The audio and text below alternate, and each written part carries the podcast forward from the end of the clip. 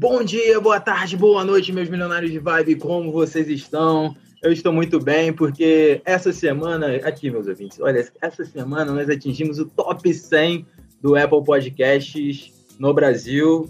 Nós estamos na 82 posição nos podcasts da Apple. A gente está muito feliz. Muito obrigado a vocês, ouvintes, que têm acompanhando, estão acompanhando a gente toda semana, toda quinta-feira, 11 horas, no Spotify, na, Apple Podcast, no TuneIn, no Stitcher. E é isso, foguete não dá ré. Quero começar esse podcast hoje em agradecimento a vocês. E não deixe de comentar lá no nosso Instagram, é, post de hoje, do podcast de hoje, do podcast passado. E é isso. Quero saber como é que tá o Rafa, como é que você tá, filho? Eu estou muito feliz também por causa dessa notícia do, do top 100 do, da Apple. Quero agradecer todo mundo que está ouvindo, todo mundo que comentou lá que a gente pediu na, no último podcast. Eu quero falar para vocês qual é o segredo do sucesso. O segredo do sucesso é começar a fazer. Quando a gente começou o podcast, eu não sabia nem que tinha um top 100 da Apple. Eu só fui fazer e a gente fez, e agora a gente está no top 100. E eu vou te falar, o rumo, o rumo é o topo, tá? Então, galera do Flow, se prepare. Não, com certeza. E hoje, desfalcando o time, o Fernandinho não pôde estar presente no bate-papo de hoje. É, então, o Cairê, que participou na primeira temporada no episódio Tempo é Dinheiro, vai substituir o Fernandinho. E já adiantando para a galera, hoje a gente vai falar sobre um assunto extremamente importante. Hoje vai ser uma aula. Vocês ouvintes, já prepara aí papel e caneta. Hoje vai ser uma aula, vai ser um bate-papo, vai ser nada aprofundado, mas vamos trocar uma ideia muito elevada hoje sobre investimentos. E, Caire, como é que você tá, irmão? Fala aí pra galera. Uai, se melhorar, estraga, né? Tô bem demais. Quero saber como é Não, o Caire. O Caire ele tem alma de mineiro, né, cara? Eu, Caire, eu não aceito você não ser mineiro. Não aceito. Eu sou mineiro fake, cara. Sete anos morando em Minas, eu já posso me considerar um mineiro. Não, com certeza. E o convidado nessa noite, ilustríssimo convidado, ó, já adiantando meus milionários, eu sei que o cara é doutor, professor da FGV de São Paulo, professor da Mackenzie de São Paulo, mas é também meu tio, né? Então vai ser difícil chamar ele de doutor no podcast de hoje, já que é um bate-papo. Estou aqui tomando uma cervejinha, a gente vai trocar ideias sobre investimento. Vai ser difícil chamar ser difícil chamar de doutor. Então, tio Hudson, como é que você está? Se apresenta para a galera. Eu estou muito bem, João Pedro. É um prazer estar aqui contigo, com o Rafael, com o Caire. Mas você podia ter avisado que era para tomar cerveja, que eu teria trazido a minha, né? Mas... Pô, ainda dá tempo. Não, tranquilo, tranquilo. Gente, prazer estar aqui com vocês, estar nessa noite aqui, batendo esse papo legal e tal. É, o assunto investimentos é um assunto que eu acho é só relevante. Falar que é relevante é muito óbvio, né? mas é um assunto muito mal explorado. Né? Acho que a gente estava conversando rapidamente aqui no início e vocês estavam comentando aí que as, as pessoas têm tendência natural de é, achar que vão ficar ricas né? com investimento. Né? Eu acho assim, não vou dizer que não é possível, mas eu acho que esse não é o objetivo de vida de ninguém. Né? O objetivo de vida das pessoas é ganhar dinheiro com o seu trabalho, com alguma coisa que seja o seu dia a dia. Se o seu trabalho, por acaso, é virar operador de bolsa, você pode até ser que você ganhe dinheiro dessa forma, mas boa parte do dinheiro que você vai ganhar é para você, é para os outros, né? Então, assim, na verdade, na verdade, o investimento, ele entra na nossa vida como um complemento, né? Ele entra na nossa vida como uma necessidade que nós temos de, de alguma forma, guardar recursos. Em algum momento da sua vida você para trabalhar, de trabalhar e você precisa desses recursos para poder viver. Também, se você conseguir, também é legal você conseguir juntar um dinheiro para pagar alguns luxos também, de repente alguma coisa que você aplica, alguma sobra que você tem, que você vai aplicar. E aí, quem sabe, você pode fazer uma viagemzinha para Barcelona, alguma coisa do tipo, né? Entendeu? Então, mais ou menos é isso, mas não é um, para mim não é um, não acho que é um objetivo de vida, tá? Pelo menos para grande, grande maioria das pessoas não deveria ser um objetivo de vida. É, dinheiro vem a partir de trabalho, suor, vem com dificuldade, vem a cada dia um pouquinho. Ah, já nasceu rico, ok, tem conta dali para frente. O que você já herdou, na verdade, na verdade, não faz parte do teu trabalho tem que contar dali para frente. Dali para frente, tem muita gente que pode se decepcionar descobrindo que, corrigido pela inflação pela taxa de juros, tem menos dinheiro do que herdou. Você tem que pensar que é dali para frente. É, tio, aquela é história, né? Quando a esmola é muito, o santo desconfia, né?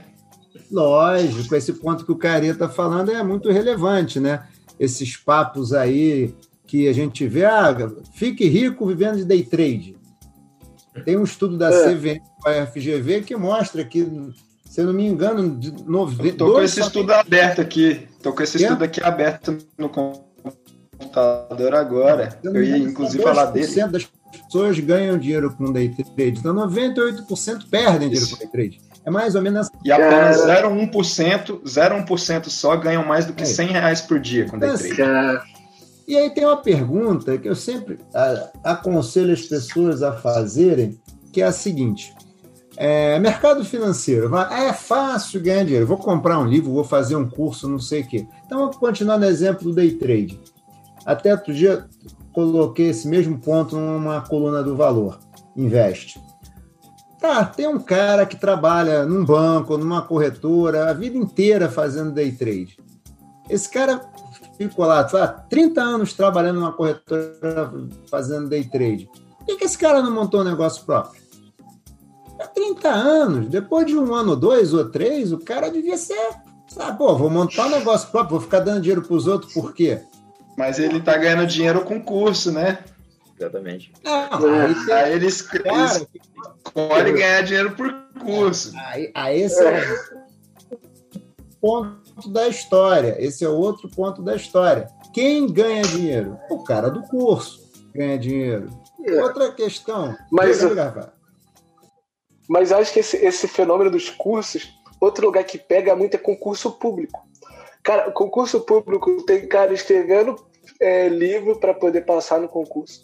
Aí outro que faz prova, e tem um cara que faz curso. Mano, tem concurso atrás de concurso, cara. Eu acho que gasta mais dinheiro com educação de concurso do que num curso de inglês no Brasil, por exemplo. Mas vamos pensar, o cara que está fazendo curso de. Pra, o cara que está fazendo curso para um concurso público, de alguma maneira ele está vendo no serviço público uma carreira. E ele supondo, né? A gente, todo mundo que faz um concurso público, qualquer um, né? Qualquer emprego você tem as pessoas que vão porque gostam e as pessoas que vão pelo dinheiro. Né? No caso do concurso público, você tem a terceira variável que é a estabilidade. Num país a mais como o Brasil, é relevante, né? Então, vamos lá, o cara está fazendo, digamos, um investimento em cursos para arranjar um emprego que seja estável e pague bem a média de, a média de remuneração do funcionário público no Brasil é bem mais alta do que funcionário privado. Então, a chance dele ser um Tem cara sentido, né? O, o pensamento, né? Brasileiros, né? E o cara gasta, está fazendo investimento, vamos supor, na carreira. Agora, o sujeito que está fazendo trocentos cursos para aprender a operar opções, aprender a viver de fazer day trade, putz, a chance dele ter sucesso já mostrou, sem, sem ter o estudo da FGV, já seria fácil de ver que é muito baixa, porque senão ninguém nesse mercado trabalharia para os outros. No limite, você pode achar o seguinte: o, número de operadores tem, os operadores que tem no mercado são verdadeiros débeis mentais, que ficam lá anos e não conseguem aprender a fazer direito. E o patrão dele, por outro lado, o empregador, também é um débil mental, porque não manda o cara embora só pode ser a única explicação, né? É, é, essa semana eu estava até comentando aqui antes de começar a gravar o podcast, né? Eu tive um episódio desse. É, um amigo de um amigo meu chegou me descrevendo um esquema de pirâmide. E aí ele falou, cara, é 40% ao mês, não sei o quê. E aí eu falei para ele assim, cara, não é possível que você acredita nisso, porque assim, um dos maiores investidores da história, que é o Warren Buffett, a média dele, se eu não me engano, é algo próximo de 20 e poucos por cento ao ano, né? E claro, você colocando isso exponencial ali com o tempo, é um rendimento absurdo. Mas por que, que você acharia que você faria 40% em um mês? É, é uma coisa assim que não, não, não tem lógica, né? Não, nenhuma lógica. É a mesma coisa, é outro ponto também. Imagine que eu tenho um investimento que paga 40%. Chegou na minha mão. Aqui o meu amigo Rafael me ofereceu um investimento 40% ao mês. Cara, a pergunta óbvia é a seguinte: por que, que o Rafael não pega o dinheiro emprestado e ele faz isso? Por que, que ele está me é. chamando para participar? Exatamente. É. Pega o dinheiro emprestado com o banco a um juro menor. Exato. É. E, e, assim, quando você dá o caminho bom para a pessoa, né? Você fala para ela, não, se você seguir trabalhando, a, arrumar uma fonte extra de renda, fazer sua reserva financeira, aportar ali todo mês e, e ter um rendimento de uns 9, 10% ao ano, é, tudo vai, vai, vai caminhar para a sua liberdade financeira daqui 10, 20, sei lá, 30 anos. A pessoa não quer escutar isso, ela quer escutar o simples, entendeu? Ah, fique rico agora, o bilhete da loteria, é, é isso que é o complicado, né?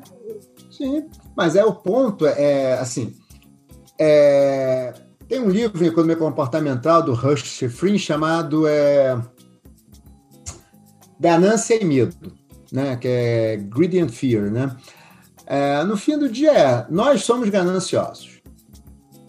Então a gente é, a gente é ganancioso e, obviamente, a gente sempre prefere o caminho mais simples, né? natural, isso é do ser humano. A gente sempre... Então você junta as duas coisas e aí você, digamos, aqueles filmezinhos do Tom e Jerry, do Diabinho e do Anjinho que ficam do lado do outro, né? Cara, um diabinho ali fala, pô, 40%, cara. A ganância sobe, né? De uma. Aí a preguiça, por outro lado, né? Que chamar de preguiça aqui talvez não seja a melhor palavra, mas vai, do outro lado, poxa, cara, mas olha que maravilha, vou poder ganhar esse dinheiro e depois ficar tranquilão e tal, sem fazer força. Né? É, uma, é, é para o ser humano uma proposta tentadora. Mas aí, o, de onde vem o freio? O, vem, o freio vem nessa hora de você, de fato, é, primeiro, racionalidade, parar e pensar um pouquinho, porque o ser humano não é irracional.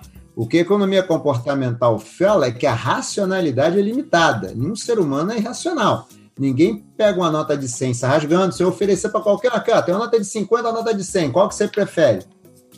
Eu prefiro de 100. Tem um investimento aqui que paga 3% sem risco nenhum e um outro que paga 3% com muito risco. Todo mundo vai preferir o 3% sem risco, porque as pessoas são racionais, só que a racionalidade é limitada. Considerando esse negócio, a gente tem que usar nossa racionalidade mesmo para pensar. E aí entra muito a educação financeira. Porque os freios acontecem quando você tem bagagem, suporte para conseguir pegar as informações e de alguma maneira interpretar. E a educação financeira ajuda muito nisso. Infelizmente, tem muito é, gente que trabalha. Quer dizer, a educação financeira é isso. Infelizmente, tem muita gente que pega esse discurso da educação financeira para tentar vender curso de day trade, curso de opção, e aí é que é um desvirtuamento desse negócio. Né? Educação é financeira não ensina ninguém a fazer day trade, ou pelo menos não deveria ser jamais um dos primeiros, deveria ser alguma coisa só para quem já tivesse, digamos, uma formação muito boa. Tá? E mesmo esses caras ainda têm dificuldade, né? É. Porque senão eles estariam operando para fundos e, e, ganhando bastante dinheiro, né? Então. Particularmente, cara, eu acho o seguinte: é, é, eu, não, eu não acho que é uma boa. Eu não acho que isso seja educação financeira, tá? Acho que a educação financeira tem a ver com você focar na pessoa, planejamento, o que, que ele Sim. tem que planejar, traçar objetivos, entender um, um, entender razoavelmente quais são os riscos que existem e tal, para que você tenha condições de quê? De ter uma conversa com alguém, de ler, entender alguma coisa e tal. Agora, se você vai investir o seu dinheiro, supondo que o seu dinheiro possa ser investido em dois grandes grupos. Um grupo que é um capital que não vai correr risco, que vai ficar ali meio paradinho. Você vai botar ali no Tesouro Direto, um Tesouro Selic, não sei o quê. Agora, tem uma parte do seu capital que você pensa em correr um risco. Esse risco está, portanto, a possibilidade de perda. A questão é, você não deveria se automedicar. Você tem um problema de saúde, você deveria ir ao médico. A mesma pergunta se aplica a uma questão do seu investimento. Por que, que você acha que você vai conseguir fazer uma seleção de investimentos de risco melhores do que alguém que está trabalhando, que estudou anos, cara fez faculdade, tirou certificação lá da Ambima ou da Ancord, é, fez pós-graduação, trabalha, tem prática. Não faz muito sentido. Por que não investir na sua própria carreira, né? naquilo que você é bom? Porque aí sim você vai ter um retorno financeiro, de certa forma, é, que pode até superar 40% ao ano. Se você realmente tiver uma, um desenvolvimento de carreira exponencial, é, eu tenho amigos, por exemplo, que deslancharam aí esses últimos anos. Então, é, realmente eu acho que o foco das pessoas deveria ser fazer aquilo que eles são bons. E aí, se caso conseguir incrementar uma renda extra, uma, uma nova forma de, de obter renda, ótimo, né? Mas se não conseguir, siga na sua profissão, né? Eu acho, eu acho. Eu fico pensando, você já imaginou? Você trabalhou o dia inteiro, chegou em casa de noite, aí você agora você é um médico, cirurgião, passou o dia aquela brabeira de médico cirurgião, né? acorda cedo, opera, só vê um monte de coisa ruim para ver. Aí o cara chega em casa de noite, vamos ver como é que foram os mercados. Exato. Aí pega, abre planilha. Né? Caraca, Amaral! Você salvou minha vida. Você salvou minha vida agora. Eu tô aqui e falo assim, cara, que pode crer, cara.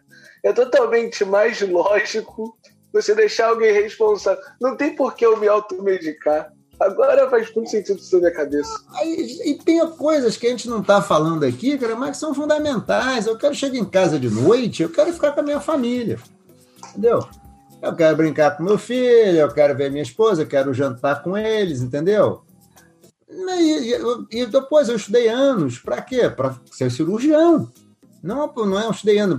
O tempo que eu estou estudando day trade, tem um conceito chamado curso de oportunidade em economia tempo que eu estou estudando para fazer day trade, eu estou deixando de estudar uma técnica nova de cirurgia, por exemplo. Tá? Então, assim, e por que cargas d'água? Eu tenho investimento enorme na minha carreira, agora eu vou ficar desvirtuando para tentar. Mas para quê? Entendeu? E depois, se te faz feliz, então de repente larga a cirurgia e vai fazer, vai rever sua carreira, se você quiser. Sem contar, né, professor, que Cara, o mercado ele tem um horário determinado para abrir e para fechar, que geralmente é a hora que a, o, o, trabalhador está tá trabalhando, né, que é o horário comercial. Então, então assim, para que, que você vai ficar abrindo home broker, checando investimento enquanto você está trabalhando? Por que não deixar isso na mão de alguém que é o profissional para fazer isso? Né? Imagina o caso do cirurgião ali na sala de cirurgia, com home broker aberto, enquanto opera um coraçãozinho básico e tal, né?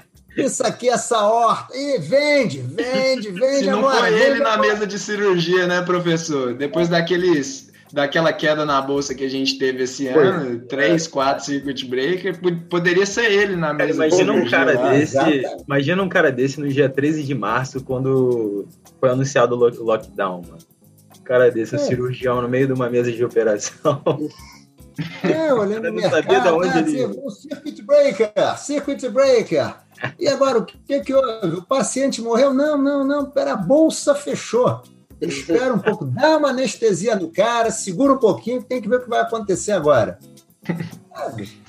Não é para isso, cara. Não é para isso. Acho que o ponto é a gente investe porque a gente, obviamente, você precisa é, ter alguma renda mínima para investir, né? E você investe por quê? Porque você pensa no seu futuro, porque você tenta ter uma reserva, de repente, para um luxo, alguns luxos que, de repente, dependendo de como essa coisa performar, você possa usar um pouco desse dinheiro para se dar alguns luxos. É para isso que a gente investe, né? E aí, obviamente, se você tem prática, você vai fazendo cada dia melhor, vai entendendo um pouco melhor. Tem lá um consultor, ou tem um agente de investimento, um assessor, alguém que te auxilia, depende do se precisa, depende do quanto você tem, ou do tipo de aplicação que você vai fazer.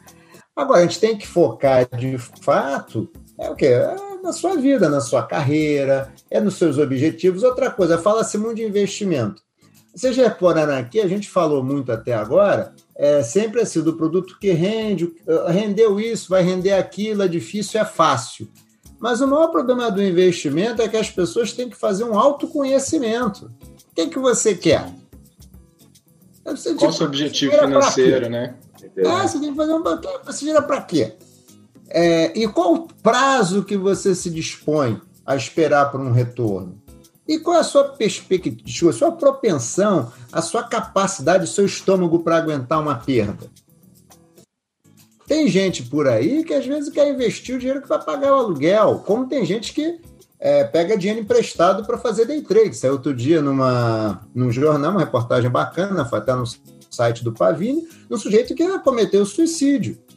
No fim do dia, o cara estava devendo dinheiro no banco, tinha aberto uma conta no home broker, o nome da mulher dele, a mulher nem sabia, é. e já estava devendo dinheiro também. A mulher já estava devendo também e não sabia. E o cara acabou cometendo suicídio porque não viu que não tinha mais como pagar. Então, é, assim, é, teve o caso da, da, de uma corretora é, nova aí que entrou no mercado, né? É, estilo Robinhood lá, que é a corretora americana, e um rapaz aí novo, acho que uns 20 anos de idade, fez uma operação alavancada em opções ah. e tomou um preju e também se matou. Então, assim, é. realmente é uma coisa que. essa, não foi? Falar na Robinhood, acho. Falar na Robinhood, na corretora? Sim. É. Então, assim, é, são esse tipo de coisa que eu não consigo entender, sinceramente. É, isso eu estava parando para pensar esses dias que todo mundo tem que aprender um pouco com o erro, né? Então, só que é até uma pergunta que eu vou fazer para você, professor. Você não acha que o marketing que é feito em torno disso no Brasil é muito agressivo e que os agentes é, que fazem a, a, regulação desse mercado deveriam agir de forma mais é, a endurecer é, esse tipo de prática, a regular né, melhor esse tipo de prática? É, vamos lá, acho que tem que, tem, que ter um, tem que ter um contexto aqui que é o seguinte: Brasil, até poucos anos atrás, uns 10 anos atrás, mais ou menos, você tinha uma estrutura de venda de produto de investimento muito bancarizada, né? Então, basicamente, você não tinha essas plataformas como a gente tem o XP, BTG Pactual, Genial, Orama e tal. Essas coisas não eram, não tinham, não tinham nenhuma expressão há 10 anos atrás. E aí, a distribuição desses produtos estava concentrada onde? Nos bancos grandes. E a taxa de juros sempre muito elevada. Então, era muito possível você ganhar dinheiro sem correr risco, né, remunerações aí de 14%, 16% ao ano, 12% ao ano, sem correr risco é, em títulos do governo ou títulos de bancos de primeira linha e dinheiro aonde? Em bancos grandes. Então, situação super bem controlada, né? que é diferente dos Estados Unidos, por exemplo, onde essa distribuição, essa venda sempre foi muito foi feita por agentes independentes, instituições mais independentes, tá? E o que, que acontece? O que, que é o fenômeno novo? O fenômeno novo no Brasil é que a gente saiu desse quadro para um quadro que hoje você tem uma concorrência muito grande das plataformas com os bancos grandes e a taxa de juros veio caindo. A taxa de juros cai claramente já desde 2016, né? Ela vem caindo.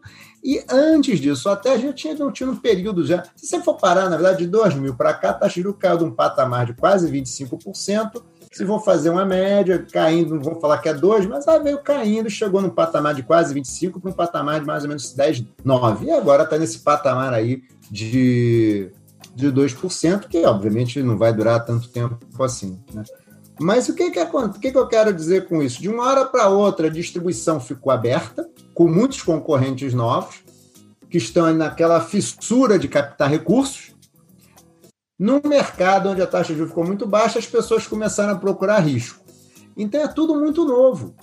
O próprio regulador ainda está absorvendo essa realidade. Recentemente, a CVM soltou um ofício é, dando alguns limites e alguns esclarecimentos sobre a figura dos influencers, né? Que é outra figura que hoje em dia tem. Todo mundo hoje em dia das lives também, né, com CEOs, porque isso estava acabando, estava fazendo preço, né? É, eu, eu tive acompanhando algumas lives aí desses influencers com CEOs, e isso estava tendo um reflexo no volume de negociações na bolsa. E aí a CVM soltou que a, a partir de agora a empresa tem que avisar é, a partir de fato, rele, fato relevante, não, né? Qual que é o nome do outro? É, fato é, relevante, é, quando a empresa coloca, é fato relevante mesmo é, através de uma informativa aos investidores que vai fazer a live no dia tal com tal influenciador. Então, é, mas...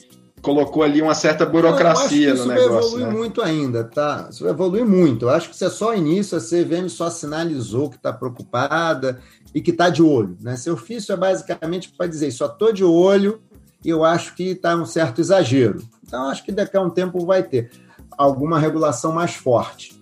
Hoje, na verdade, a gente tem essa, essa popularização aí dos influencers, né? E eu mesmo cheguei a fazer um artigo também colocando os possíveis conflitos de interesse, né?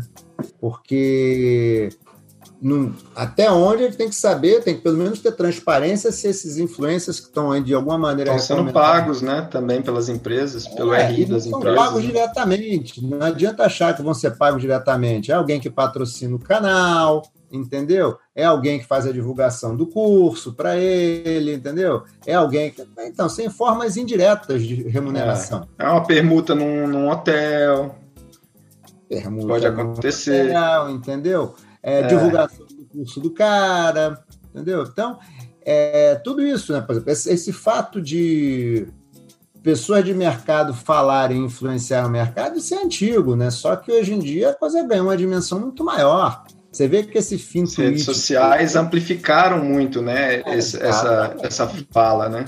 Esse fim tweet, por exemplo, tá lá um bando de gente lá que fica tentando, não vou dizer que é tentando, vai, mas de alguma maneira é influenciando fortemente na formação de preço. Você pega uns caras parrudos que começam a falar: o preço está baixo, o preço está baixo, tá, tá na hora de comprar, tá na hora de comprar, tá na hora de comprar. E o mais engraçado disso, professor, é você ver caras que são verdadeiros titãs assim do mercado financeiro, os caras realmente muito respeitados. Você vê o número de seguidores deles é muito baixo em relação ao número desses influencers, que eles falam uma linguagem muito simples, né? É sim, tipo assim, sim. ah, tal ativo é tanto, tal tal coisa é, é, é vai ser você vai ter um ganho de X%. Eu tive um ganho, aí posta print. Tive um ganho de 200% com opção de não sei o quê. E aí isso vai instigando uma pessoa física a cometer verdadeiras loucuras né, na bolsa. É isso aí, é a ganância, né? Você, o que, que você faz? Você dá aquele estímulo para a ganância, né? Sim. Cara, mas. De certa forma. Esse, esse ponto de influência que você estava falando, Kelly, é um ponto que me preocupa muito. Sério, eu acho que hoje é muito preocupante. Por exemplo, eu adoro música, eu adoro rap, por exemplo. Só que as pessoas. Aí tem agora o MC novo, é o MC Rariel. Ele é um moleque muito maneiro, ele faz um funk que ele meio protesta, que ele protesta. Sendo que aí tá, eu tava conversando com um amigo meu, ele tava falando como se esse cara fosse um especialista sobre política social. Falei, não, cara, ele é um MC. Ele não tem que estar tão interessado assim de saber o que ele tá pensando. Ele é um cara que deu certo ali, mas ele é uma vítima nessa parada. Tem uma galera que faz mestrado sobre isso, tem uma galera acadêmica discutindo sobre nossos problemas sociais, que vale mais a pena você parar para saber o que, que essa pessoa está fazendo do que uma pessoa que simplesmente é popular. Popularidade agora, hoje em dia, está valendo mais do que um título acadêmico. É uma loucura, cara. Você pega a opinião, a opinião política do Neymar, ela cara, vale eu... mais do que a opinião política de um, de um, Não, então, de um é... cara formado, entendeu? Na área. Ô, Caire, quando o Bolsonaro foi eleito, né? Uh, acho que o que mais rolou na, nas redes sociais, enfim, no Twitter da vida, essas coisas, foi. E a opinião do Neymar? Opinião do Neymar. Todo mundo aguardando a opinião do Neymar sobre a eleição de Jair Bolsonaro. E mais uma coisa, assim, como se a pessoa tivesse que se posicionar, né? Tipo Não, assim, hoje em dia virou uma coisa tão louca que todo mundo tem que ter opinião sobre tudo, entendeu? É. Aí você chega lá, e, ó, você vai, o, o título acadêmico, o que as pessoas fazem, estudam hoje, tá deixando de, de, de ter a relevância que tinha anteriormente. Chega um cara PhD em física quântica, mas o Zezinho da esquina vai dar aula para ele, entendeu? É, é uma coisa que eu não consigo entender como que potencializou que... tanto, né? Acho que tem duas. Em mercado financeiro, acho que tem duas coisas, tá? Primeiro, no mercado financeiro, é, existe a, ainda aquela figura da erudição. As pessoas gostam de falar termos difíceis, as pessoas gostam de se colocar num pedestal para falar. Então, assim, você vai numa reunião com um cara, de cada dez palavras, metade é inglês, né? Cara, vai, você um termo inglês aqui, eu termo inglês ali. Depois, tem muita gente que acha que é bonito não ser entendido, né? Ah, bonito não ser entendido. Se você não for entendido, é porque você falou um negócio muito relevante, muito sério. Provavelmente você deve estar num pedestal né, enorme, assim, de sabedoria, e aquela, né, aquele povo todo não conseguiu entender. Isso ainda tem muito. Ou seja, o que, é que acontece é que assim, a gente saiu de um povo que tem um linguajar hermético e gosta de se ver desse jeitão assim, meio. Ah, eu sou. Eu tenho uma clarevidência sobre as coisas, talvez você não consiga acompanhar. A gente saiu desse povo. E esse povo não consegue, é uma questão de linguagem. Esse povo não consegue. É, Dialogar com o povão, né? Não consegue dialogar, não consegue fazer a tradução, não consegue, ele não tem tecla SAP esse povo. Isso é até para política também, né? Foi um reflexo da própria política também, né? Sim, sim. E aí você vem uma galera que percebeu que, pô, tem que falar de um jeito mais simples, né? E aí vem, é obviamente assim, digamos, de norte a sul, a gente tem a galera do norte, vê uma galera com uma linguagem mais bacana, tem, só que aí é o seguinte, tem é, usar a linguagem simples não quer dizer que a mensagem é boa, só quer dizer que a linguagem é simples, Exatamente. entendeu? O que, que acontece? Qual é a minha tendência? O cara vem, começa a falar um monte de coisa que eu não entendo, ainda mais se ele me tratar numa posição de superioridade, a minha tendência é procurar um cara que consiga ouvir o que ele está falando, entender e dizer, pô, legal, esse cara fala comigo. E aí eu começo, de alguma maneira, a achar aquele cara mais legal, já entendo o que ele fala, tendo a achar que é verdadeiro o que ele está falando e tal. Só que, infelizmente, muitos se aproveitam disso. Porque ele fala a sua língua, Exatamente. né? Exatamente. E, ah, só que as pessoas esquecem que simples é diferente de simplório, né? Você pode, você pode falar simples e falar coisas muito boas, ou você pode falar de maneira simplória e que não contenha nenhum conteúdo ali na, na sua fala, né? Então, hoje em dia, as pessoas não estão conseguindo diferenciar o simples do simplório. Mas eu, eu, eu acho que no Brasil a gente tem uma coisa que as pessoas não têm eu acho que às vezes noção do quanto que é o quanto que é o dinheiro. Tipo assim, às vezes eu, eu já escutei história dessa galera de marketing digital, da galera de ganhar na internet. O cara chegar, tá com um amigo dele que o cara tá usando roupa da C&A lá e o cara, não, esse cara aí, ele tá fazendo, ele falou que ele fez tantos milhões. Eu falo assim, mano, não é assim que funciona a vida é muito dinheiro se o cara tá fazendo um negócio dele. E se ele descobriu como fazer, que é ele ganhou na loteria uma Por vez. Por que, que ele vai te cara, passar, né? É, se ele tem um modus operandi para fazer mil, um milhão a cada seis meses que seja, e aí, tipo assim, as pessoas elas criam uma ideia de que é fácil. E eu acho que isso é uma coisa que as pessoas desmistificar na vida dela, que não tem nada que é fácil. A vida do Neymar, o cara treina pra caralho. A vida do Medina, a vida do, do Buff, a vida do Mark Zuckerberg. Todas as vidas têm muito esforço. Essa ideia de que você vai ficar com um computadorzinho na praia, ela não acontece. Ela não, a não ser Ou seja herdeiro, né? Profissão é herdeiro também. Não, essa é muito boa. Era, essa era que eu queria. Cara, que um lance que eu vejo muito é que uma parada que eu notei é que eu sei como fazer eu gostar de aprender.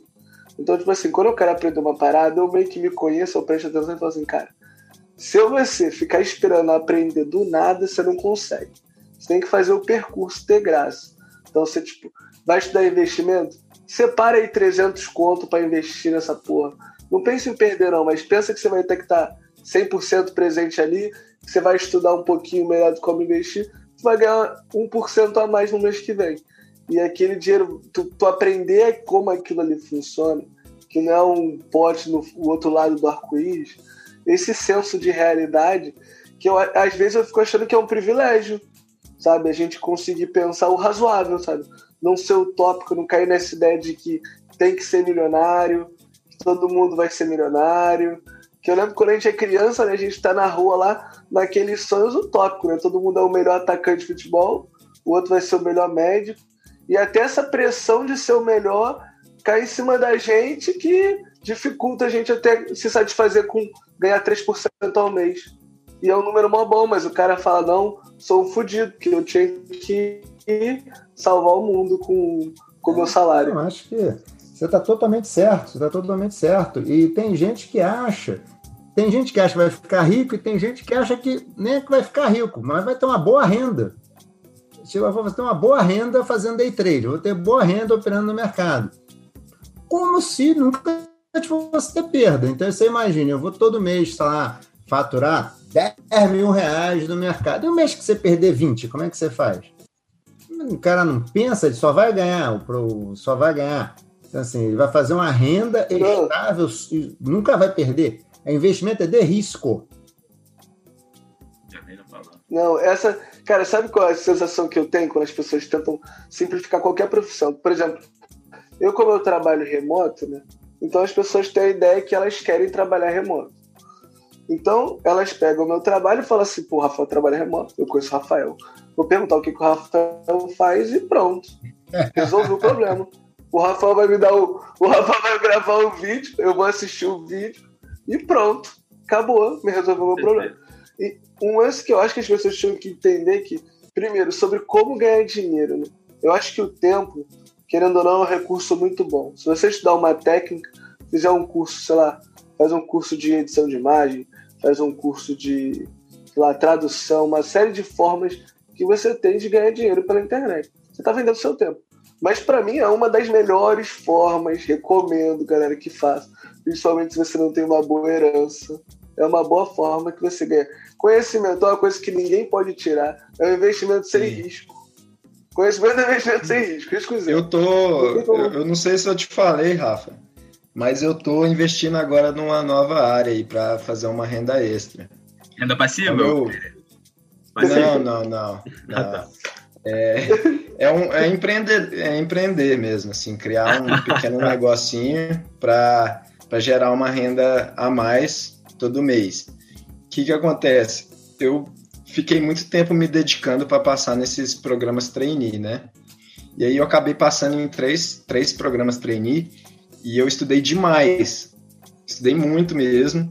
E aí tudo que eu, que eu fui fazendo, eu fui captando, né, aquelas as informações, enfim, fui pegando tudo que eu já tinha feito e compilando em pastas e salvando as coisas na rede e tal.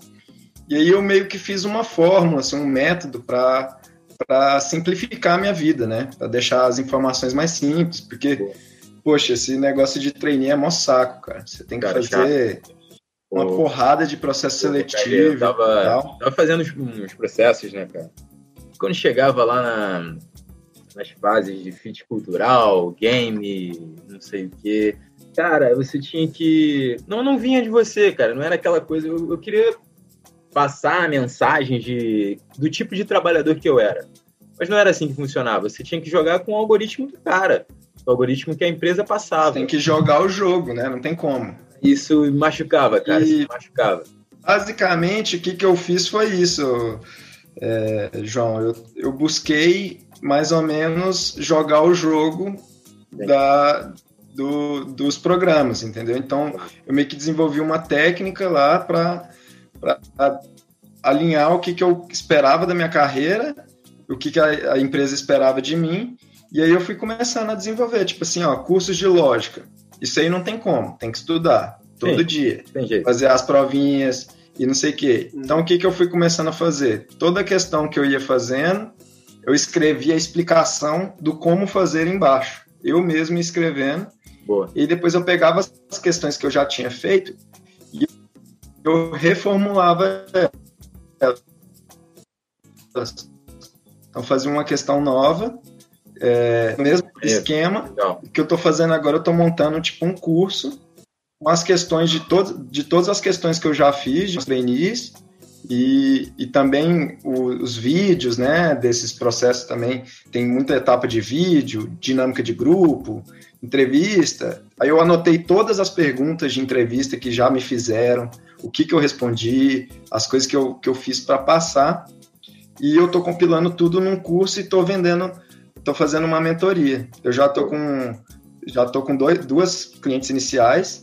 É, não é nem pelo ganho financeiro nesse primeiro momento, estou ganhando muito pouco, inclusive, mas está sendo bem legal porque eu estou conseguindo montar né, aos poucos os cursos. É, tá aprendendo. Não, é. Tá sendo é bem legal.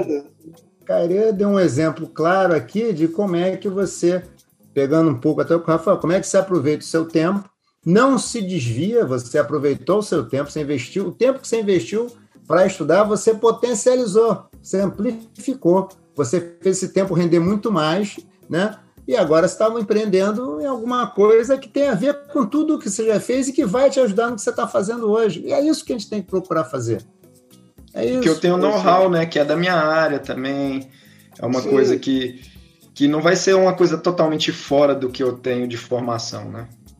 Então, acho que é esse Cara, é, é, aquele lance, tipo, é, é exatamente, tu, tu tá ainda investindo, até pro seu currículo isso adiciona, sabe? Sim. Eu acho que, até esse eu estava conversando com, com um amigo meu, eu falei, tô falando pra ele, eu falei, cara, vem fazer mestrado aqui em Portugal, tem muita gente que vem fazer mestrado, não vai ter a barreira da língua, e tu vai ter uma experiência, assim, de vida, de morar em outro país, culturalmente. O lance de você conseguir conectar numa ação mais de, de uma coisa, tu é, investir melhor o seu tempo. No tempo que ele já tinha que estudar, ele estava estudando e, faz, e arrumando uma forma de empreender depois. Tipo, eu acho que o, o, primeiro recurso que tem que saber investir é o tempo. É, com é um Agora você imagina só se eu tivesse pegando esse mesmo tempo que eu gastei e operando em bolsa, uma coisa que, beleza, eu tenho um conhecimento básico, mas eu não sou um especialista no assunto. Eu fiz até um MBA na área, mas eu não me considero 100% apto para estar tá fazendo aquilo. E é, investimento é uma coisa que vai um pouco fora do que eu faço atualmente. Então, por exemplo, se o empreendimento que eu montei agora der errado, se tudo der errado, eu aprendi a liderar pessoas, eu posso colocar no meu currículo que eu, que eu abri um negócio de mentoria para ajudar jovens a conseguir entrar no mercado de trabalho.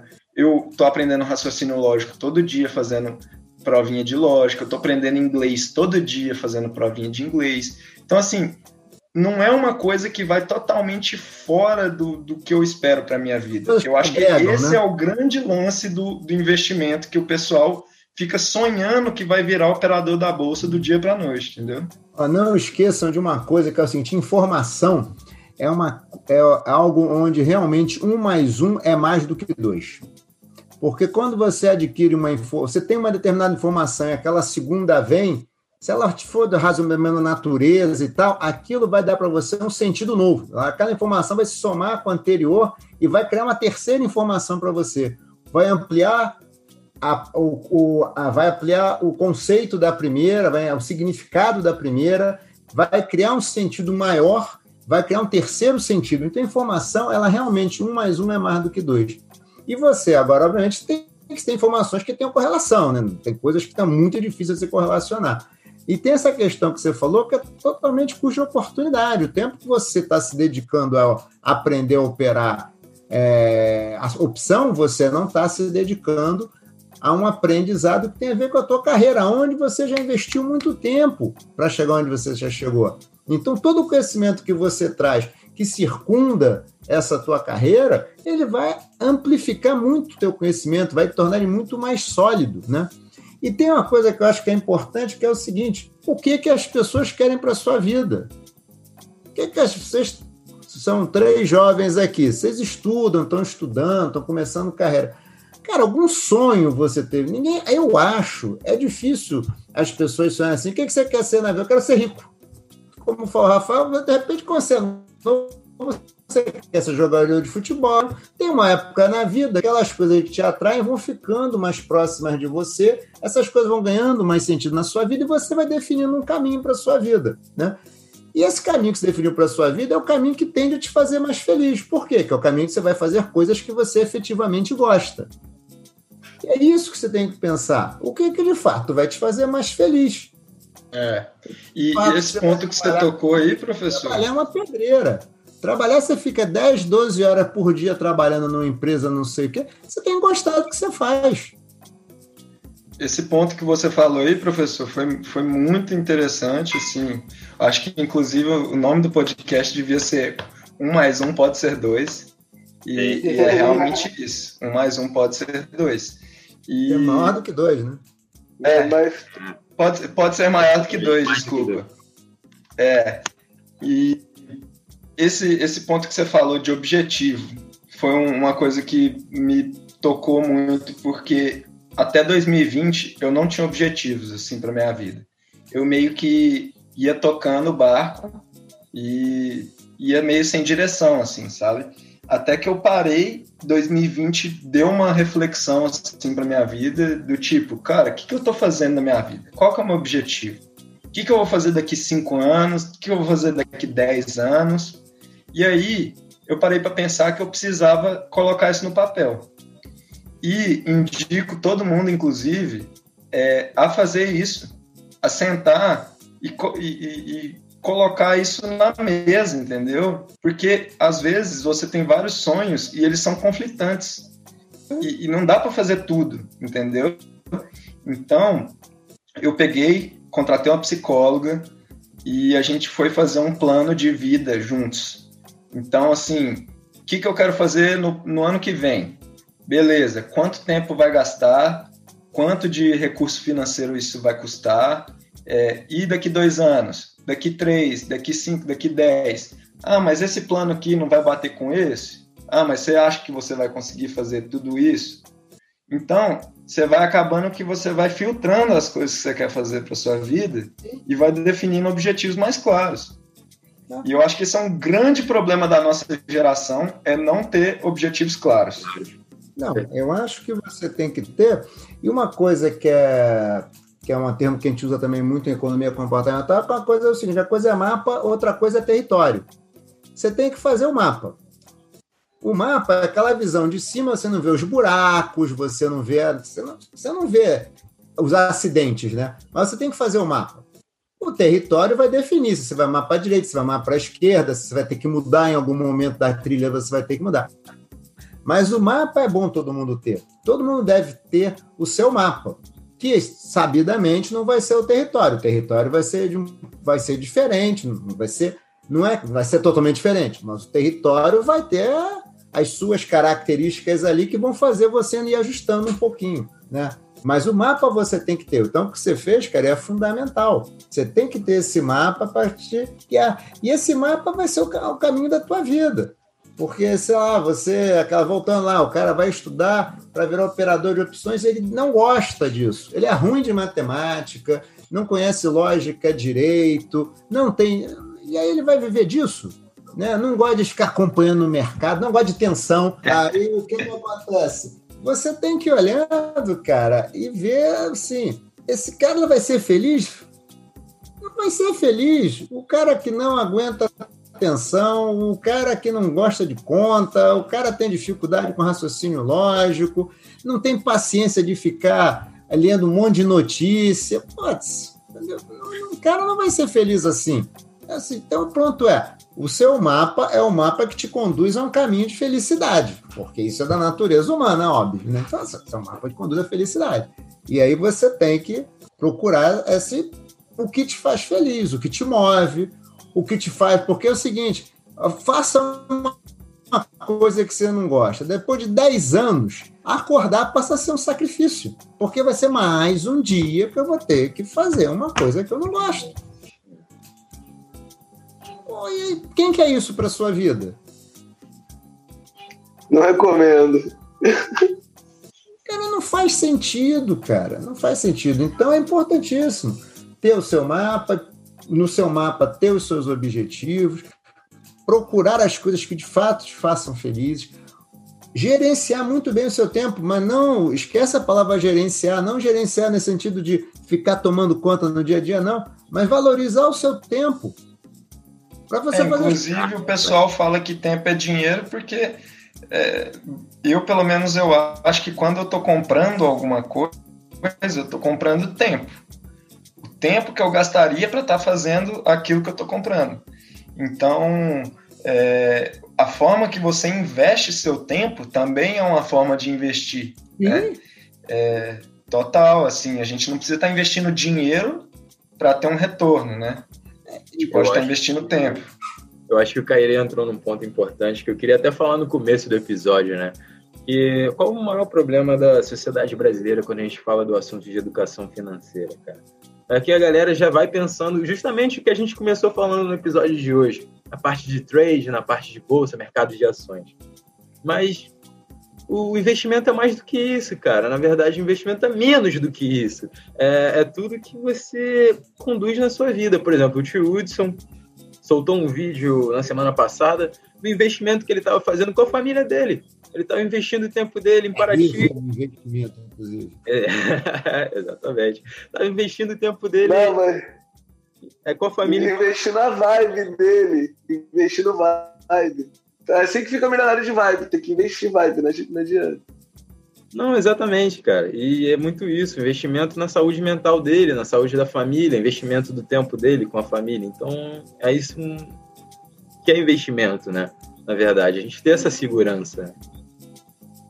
No, fim das, no, fim das, no fim das contas, é, para que, que a pessoa investe? Né? Ou até para que, que a pessoa trabalha, se você quiser reformular. Para que, que a pessoa trabalha? É aquela você vive para trabalhar ou trabalha para viver? Esse é o ponto. Você pode ficar um escravo do trabalho, trabalhar 20 horas por dia, dormir 4 horas por noite, ficar muito rico e não ser feliz. Valeu a pena? É o tipo da coisa. É, eu acho que isso é um pouco também de uma visão que eu vejo que o brasileiro tem muito, assim, da cultura do brasileiro, de deixar as coisas para depois, sabe? É, de não conseguir definir um objetivo para sua vida e só ir tocando, entendeu? É, do tipo, ah, eu tô aqui no emprego que me paga mal, é, que meu chefe é, é um cara muito chato, que eu não tô gostando, não tô feliz. Mas beleza, você não tá feliz ali, mas qual que é o seu objetivo? Aonde você quer estar? Tá? O cara não sabe onde que ele quer estar. Tá. Ele só quer estar tá num lugar diferente daquele. E, e aí, assim, fica muito difícil viver assim, sem objetivo, né? Porque qualquer lugar vai estar ruim, porque não tem um objetivo, não tem um propósito. Alice faz as maravilhas, né? Para quem não sabe, onde quer, qualquer lugar serve, né? Exato.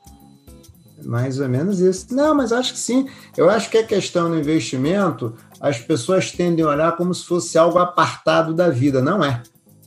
Investimento é simplesmente mais um pedaço da vida do cara. Trabalho, família, tem um pedacinho ali dele que ele tem que guardar, saber guardar o dinheiro, administrar o seu dia a dia financeiro ali. Mais um pedaço da vida dele. É mais um pedaço da vida dele. O, e o investimento, assim como a vida, quando, to, quando alguém chega e te pergunta como é que você tá, eu nunca vi alguém falar, nossa, tô horrível. Todo mundo fala, tô bem. Investimento é a mesma coisa. Você pergunta, e como é que tá os investimentos? Não, tá excelente. Mas ali no, no dia a dia só o cara sabe, né? É, exatamente, exatamente isso. Entendeu? Então, assim, eu acho que a gente precisa desmistificar um pouco isso. É investimento para, sei lá, grande, grande, grande maioria das pessoas, cara, é mais um pedaço da sua vida que você tem que cuidar. Por quê? Porque você vai ter um dia que você vai precisar daquele dinheiro, dinheiro que você acumulou durante a sua vida, você vai precisar dele para poder passar a tua última fase da vida onde você não vai ter mais condições, ou não vai mais precisar trabalhar, não vai mais querer trabalhar, melhor dizendo. É, para as eventualidades da vida, né, a famosa reserva de emergência, todo mundo deveria obviamente, dentro do possível, ter uma reserva de emergência para aquelas situações inesperadas do dia a dia que podem acontecer. Quanto é. seria essa reserva, professor? Eu sempre Cara, tive essa. Qual que é o recomendado? Cara, não tem uma conta certa, não, tá? Óbvio, não tem uma conta certa. Mas a gente fala mais ou menos em tentar deixar uns seis salários guardados. Que seria um tempo razoável para você, por exemplo, arranjar um outro emprego, Sabe? Tipo, você, só o cara ficou desempregado, por exemplo. Tem despesas que não vão parar, colégio de filho, aluguel, a prestação de apartamento, tudo isso. Então era bom você pegar o quanto você gasta ali no mês a mês Né? Se você gastar, se você tiver ganhar muito mais do que você gasta, não precisa ser seis salários, né? Mas vamos supor que seja mais ou menos justo ali, como é normal das pessoas, você tenta deixar uns seis meses, que é mais ou menos o prazo de você arranjar um outro emprego, tal, tal, tal. Isso seria aquela dita reserva de emergência. A partir dali, você tem que tentar ter basicamente duas outras reservas, né? Uma reserva que é uma, uma reserva de preservação de capital, aonde você bota investimentos com baixíssima possibilidade de perda, ou zero possibilidade de perda, né? ou sem possibilidade de perda do principal, pelo menos, e uma outra reserva que pode ter perda do principal ou não, que é aquela reserva que a gente chama de apreciação de capital. Uma preserva, outra tenta ganhar, uma para não perder e outra para ganhar. Porque essa que é o, é o para ganhar é aquela que se der tudo certo no longo prazo, e aí a gente tem que ter visão de longo prazo. Essa reserva não se vai colocar um dinheiro que ela vai precisar ano que vem. Uma reserva você vai colocando dinheiro ali que vai ficar investido lá por anos. E se der tudo certo, no longo prazo, esse dinheiro que está aplicado em investimento de risco de longo prazo, se bem selecionados e tal, vai ser aquele capital que vai render um pouquinho mais e vai fazer com que o teu dinheiro consiga crescer mais, aquele bolo cresça mais e você consiga aí realmente, por conta até da questão do juros sobre juros, né, da capitalização, você consiga que essa reserva fique maiorzinha e seja um bom é, um bom sustentáculo aí para a tua aposentadoria ou até para algumas despesas extras que você queira ter. Né? Então, é basicamente dessa maneira que devia tentar de separar, que é o tal das três reservas, né? É mais ou menos isso que é uma, é uma boa prática. Essa é uma boa prática, né? Bacana, vou utilizar com certeza. Estou anotando tudo aqui, inclusive vou escutar o podcast. Não, mas ó, o, o, o melhor é que você me tranquilizou, porque eu tava, eu tava me castigando esses dias que eu falei, pô, uma coisa que eu não sou bom nisso é investimento. Eu falei, cara, Rafael, você tem que estudar essa parada para aprender, para investir, para pá e tal. Agora eu falei, pô, não tem o menor sentido, cara. É muito mais jogo eu pegar uma consultoria e pronto, tá resolvido. Vai um cara que vai ter um know-how muito maior para tomar a decisão e não faz o menor sentido, menor sentido. Cara, eu acho que ó, isso é uma coisa que a gente que fala muito, tudo que é livro que você pega que fala de investimento, Homem Mais Rico da Babilônia, Pai Rico e Pai Pobre, eles falam muito sobre a nossa capacidade de dele, delegar funções, né? O quanto é difícil, a gente fica apegado a algumas coisas. E esse agora é um que eu tava vendo. É um microgerenciamento, né? É. Cara, por sinal, O Homem Mais Rico da Babilônia é um livro que eu acho que todo mundo tinha que ler. Foi o primeiro livro que eu li de investimento. Eu tinha, acho que uns oito anos de idade, eu li esse livro.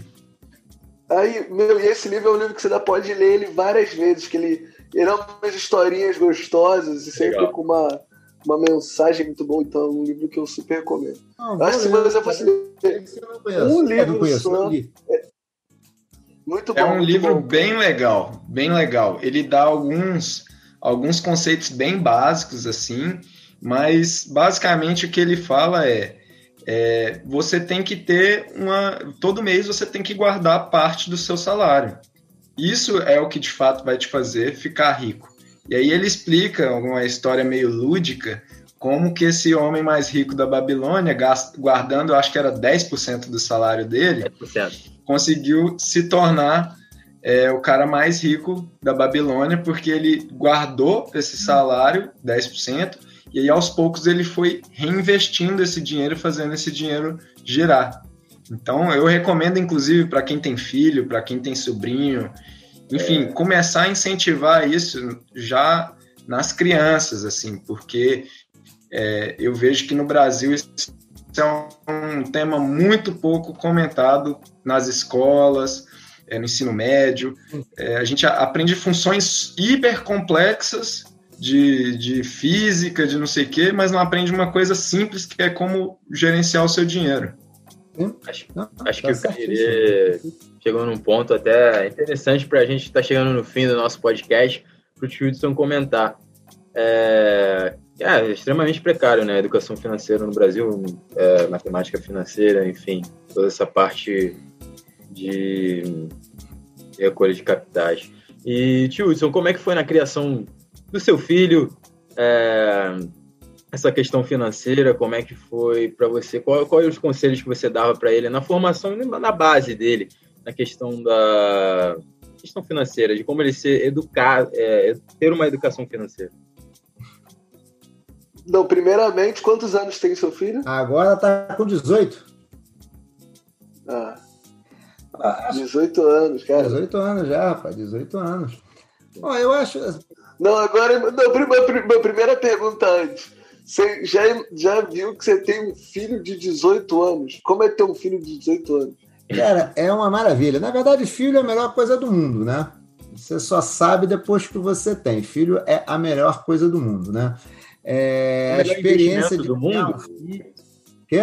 É o melhor investimento do mundo? É a melhor coisa do mundo. Tá. Melhor do que previdência. O filho vai cuidar de você no final, né? Coisa, cara, filho é a melhor coisa do mundo. Sua visão de mundo muda depois que você tem filho. Suas prioridades mudam, a maneira como você vê o mundo muda não tem experiência melhor do que brincar com o filho de manhã cedo, não tem, sabe, de você ver crescer, de você é, crescer ali no dia a dia e perceber que ele está mudando, perceber que. E felicidade grande, você vê que ele. Aquelas coisas que você tentou passar ao longo da vida, que ele realmente foi absorvendo e que está se tornando uma pessoa que você, pô, que legal, cara, meu filho é um cara legal pra caramba e tal. Isso é assim uma alegria muito grande, cara. Então assim, é uma felicidade quando você consegue olhar e ver, não, legal, cara, acho que as coisas foram as coisas andaram direitinho, as coisas andaram direitinho. E a experiência é ótima. Acordar de manhã. Tinha uma época que meu filho, quando tinha lá para dois, três anos de idade, todo final, durante semana, de segunda a sexta, para acordar para ir para a escola era um problema sair da cama era para tirar ela acordar às sete era um problema, mas todo sábado e domingo, às seis da manhã, em ponto, ele estava na minha cama. Vamos brincar, papai? E lá ia eu, saía da cama, e vamos brincar, meu filho. E ficávamos fazendo briga de guerra de travesseiro, pulando em cima do sofá, correndo na sala. E, cara, isso ia sair isso dia de 6 da manhã até as 10 horas da manhã. Quando 10 horas da manhã tomar café, eu estava exausto já. Mas é uma maravilha, coisas que não ficam na memória, coisas que têm uma satisfação enorme. Cara, é um prazer inenarrável, assim, não dá para não dá para descrever, né? É, falando um pouco sobre a tua pergunta, João Pedro, assim, eu acho assim, é, a, as pessoas aprendem, né? A gente não ensina, né? As pessoas aprendem. Então, o que acontece é que eu sempre tentei passar para ele princípios e valores muito bons. Então, por exemplo, dar valor ao dinheiro. Então, assim, qualquer coisa que a gente já faz, qualquer é, presente, nunca tive problema em dar presente fora de, fora de época para ele. Dependia do preço do presente, dependia de saber que ó, se esse presente ganhar aqui, o outro presente lá vai ser mais não vai ser tão caro, porque já está ganhando um presente agora. Legal. Se é livro, livro não tinha cota, livro podia pedir quantos livros quisesse, livro era liberado, livro era chegava na livraria, se ele quisesse livro, podia comprar quantas vezes quisesse, entendeu? Cinema também, não tinha limitação para cinema, nada disso. Agora, esses brinquedos, bonecos, jogos e tal, a gente botava, não botava cota. Deixava muito, sempre tentava deixar por conta dele. Ele pedia, tinha que saber que, óbvio, tem uma idade que é muito pequena que você diz não, não adianta tentar falar nada, né? Vai dizer a criança de três anos e tal. Quando chega uma determinada idade, já bem, bem, bem cedinho. Ah, não, isso aqui não dá, porque não sei o quê, então vai ser esse aqui. Ah, e aí você sempre falava, ah, não, vamos ter que. Dinheiro tem valor, né? A gente não pode sair comprando as coisas assim. Então a gente tem que, se vai ganhar esse aqui, lá na frente não vai ganhar outro ou vai ganhar um mais barato né? Para a pessoa começar a ver. Ah, vamos sair para tal, ah, tal lugar é caro, mostrar a realidade, né? Qualquer lugar que a gente quer ir, que a gente vai. Ou seja, tentar mostrar sempre que o mundo tem restrição. Às vezes até você poderia ir, mas pô, não faz sentido. Isso também é para minha vida também, que eu tenho que passar para ele. Ah, aquele lugar é muito bom, muito bacana e tal. Cara, mas não vale esse preço. Então, não vou. Fui uma vez, já conheço, já sei que não vale aquele preço, não vou voltar. Entendeu? Ah, mas lá a comida é boa, mas não vale aquilo. Então não vou voltar ali. Né? Tem que ter. O dinheiro não aceita desaforo, né? Entendeu? Você não pode ficar assim, ah, só porque eu quero ir, porque eu gosto, eu vou. Não. Tem que valer a pena. Isso é que fui tentando passar para ele. Então, a primeira coisa é valor do dinheiro. Segundo, que a gente tem que ter limitação, tem restrição na vida, porque o nosso problema muitas vezes é a falta de autocontrole, né? Que é até o, o foco do arquivo, artigo de amanhã. É a falta de autocontrole. Você tem que ter autocontrole, não. Essa coisa eu gosto, acho legal e tal. Até talvez tenha dinheiro para comprar, mas não vou comprar porque não vale. Entendeu? É, o Pensar dinheiro sempre... realmente não aceita desaforo mesmo. Ah, entendeu? Outra coisa é essa questão de que ó, tem que, assim, você. É, as pessoas é, quebram pelo que elas gastam. Você pode ganhar muito, muito, muito dinheiro, mas se você gastar muito, muito, muito dinheiro, você vai quebrar. Então a questão é, para a grande maioria das pessoas, o, é o que vocês estavam falando lá sobre o homem mais rico da Babilônia. É disciplina, é economizar. Não precisa cortar cafezinho. Porque o cafezinho depende. Se você gosta de tomar cafezinho, não corte o cafezinho. Procura alguma coisa que você goste menos e corta. Né? E não é quanto você ganha, né? É quanto você gasta, né? Exatamente. Ninguém, ninguém é, quebra porque ganha pouco. As pessoas quebram porque gastam muito. Essa é que é a verdade. Entendeu? É, e gastar é uma coisa que está sob o seu controle, né? Um locus interno ali. Agora, Isso. o quanto você vai ganhar não está tanto assim no seu controle. Pode até estar, é. tá, também está, mas está um pouco mais fora da sua zona ali de atuação, né? Você tem que tentar viver dentro de uma realidade que você ache razoável, né? E é isso que eu sempre tentei passar para ele, né? Então, assim, sempre tente é, valorize o dinheiro, priorize os seus gastos, tente sempre guardar um pouco, nunca gasta tudo, né? Entendeu? E seja sempre parcimonioso, muito ponderado nos gastos, sempre. E do outro lado, sempre tente fazer o seu melhor. Estude muito, seja sempre. Não precisa ser o melhor no tudo que você faz, porque ser o melhor muitas vezes é um negócio que cria um, um, um desgaste emocional desnecessário. Mas sempre procure ser um dos melhores no que você faz. Por isso, procure fazer o que você gosta. Porque senão vai ser muito difícil você ser bom no que você faz. Acho que é um pouco disso, João Pedro. Não, com certeza. É, queria agradecer o tio Hudson por essa aula no podcast de hoje. Prazer total, meu. É, foi, foi lindo, foi, foram, foram assuntos que, que a gente foi desde do cara que perde tempo com day trade, não sabendo fazer isso, até essa aula de vida, de como ter um filho, como educar ele financeiramente. Maravilha. Obrigado, muito obrigado, Chico. Nada, gente. Ó, eu agradeço, achei super bacana, vocês estão de parabéns, o podcast é muito gostoso, é super tranquilo, maravilhoso, uma conversa super gostosa. Cara, se tiver agora que vocês é, quiserem me convidar, se quiserem, quando quiserem me convidar de novo, vai ser um prazer. Conversa maravilhosa, gente, super gostoso. Não, e antes de terminar, tio Hudson, faz aí um merchanzinho. Claro que ele tem que ter aquele merchanzinho da, da escola de investimentos. Acabar. Ah, tá. É, tá. O João Pedro, de marketing eu não sou bom, João Pedro. Não tem jeito. Isso você ainda vai me ajudar. O... Não, na verdade, é assim, dá. além de dar aula nas faculdades, eu tenho uma escola de negócios chamada HB Escola de Negócios, www.hbescoladinegócios.com. E aí a gente tem o LinkedIn da escola também. A gente, é, qual é o nosso propósito lá, tá? A gente, o foco inicial da escola é trabalhar com o público profissional. A gente acha que precisa ajudar a formar uma nova geração de profissionais com foco no cliente. Sair do foco em produto e passa a ter foco no cliente. E aí a gente tenta ministrar cursos com profissionais, para profissionais, em nichos que geralmente os programas nas faculdades, nas pós-graduações não cobrem, e sempre cursos curtos, porque a gente acha que tem que ser conhecimento focado, não adianta ficar com cursos muito longos, né? E a gente está ampliando esse foco para investidores também, porque é disso que a gente falou aqui. É muita gente falando de produto, de produto, do produto, e a gente quer falar sobre o investidor, a gente quer que o investidor se conheça. Então, a gente está montando uma linha de cursos para investidores é, com esse foco. Conheça, se conheça para que você possa ter uma vida financeira melhor.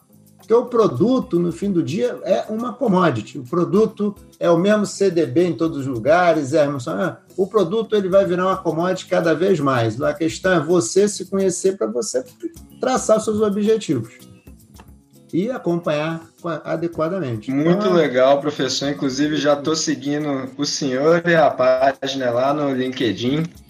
E com certeza vou buscar conhecer mais aí da escola de negócios. Por favor, se vocês tiverem sugestões e contribuições, serão sempre muito bem-vindas. Perfeito. Professor, Beleza? quero agradecer a sua presença, muito obrigado. Eu estou aqui agora mais aliviado com essa informação. E galera, busque conhecimento financeiro, isso é importante. É liber... O conhecimento, de uma maneira geral, é libertador e a libertação financeira é necessária. Então, deem atenção para isso. Caio, muito obrigado por ter aceitado o convite de vir colaborar com a gente mais uma vez. Você é maravilhoso. E é esse um tema combinava meu. muito com você. Acho que a gente teve o privilégio de ter dois especialistas da área aí. A gente. Pô, a galera dos números. Não, eu tô só aqui aprendendo com o professor. É. Você tá doido. Todos estamos é. aprendendo, gente. Ah, isso é um Gente, bom. foi um prazer, então. Muito obrigado aí pela conversa. Foram momentos muito bons, horas muito, muito boas, muito um investimento muito bom aqui. Um investimento aqui em felicidade, um investimento em alegria, em conhecimento. Muito obrigado, gente.